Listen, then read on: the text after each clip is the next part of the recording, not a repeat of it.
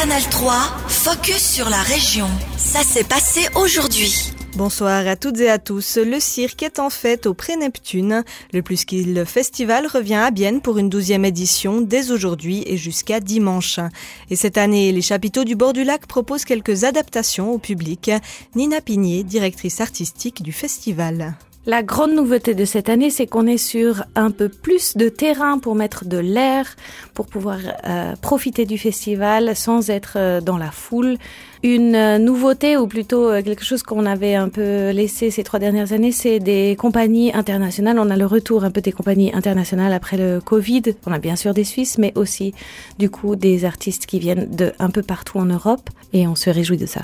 Une vingtaine de spectacles est programmée cette année sur 40 représentations.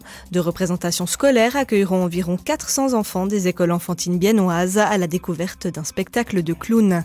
Le plus qu'il se veut aussi accessible à toutes les bourses. Le prix d'entrée est libre avec une collecte au chapeau. Mais en temps d'inflation et de budget serré des familles, n'est-ce pas risqué pour la survie du festival? Nina Pigné. Bien sûr qu'on porte un risque.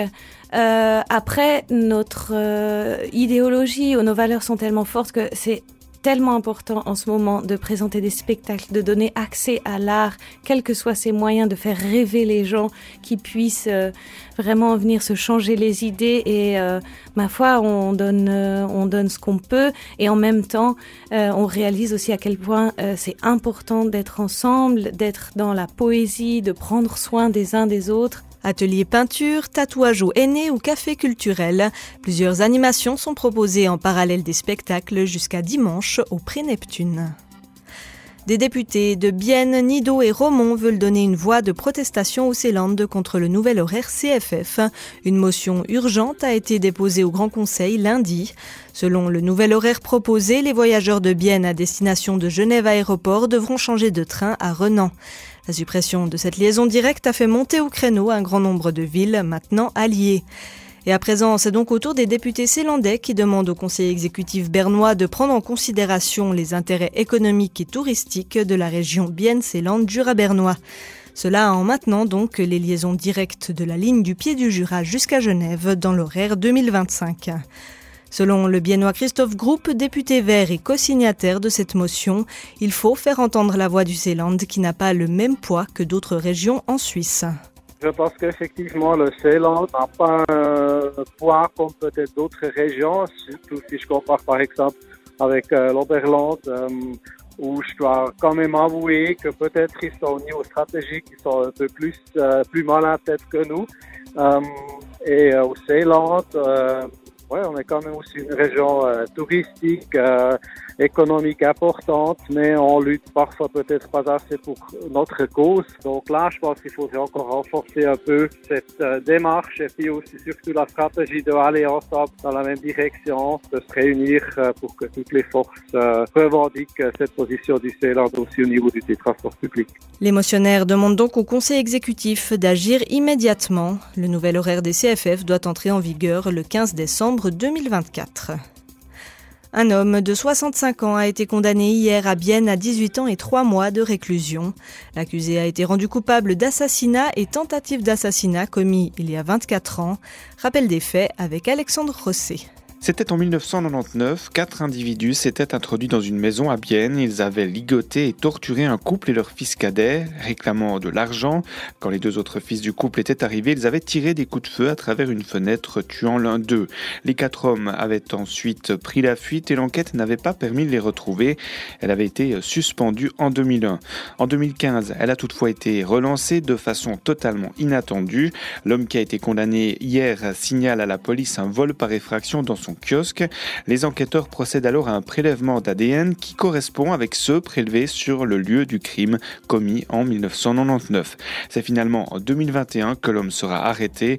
Durant toute l'instruction, il a clamé son innocence. Merci Alexandre. L'avocat du condamné a déjà annoncé qu'il allait faire recours auprès de la Cour suprême du canton. Laissez votre tondeuse à gazon ou votre débroussailleuse au garage. C'est l'invitation du Parc Chasseral. Samedi de la semaine prochaine, trois spécialistes donneront un cours de fauche à la faux à Diès. Une technique ancestrale bénéfique pour l'environnement et la biodiversité. L'un des formateurs est Robert Catin des Bois.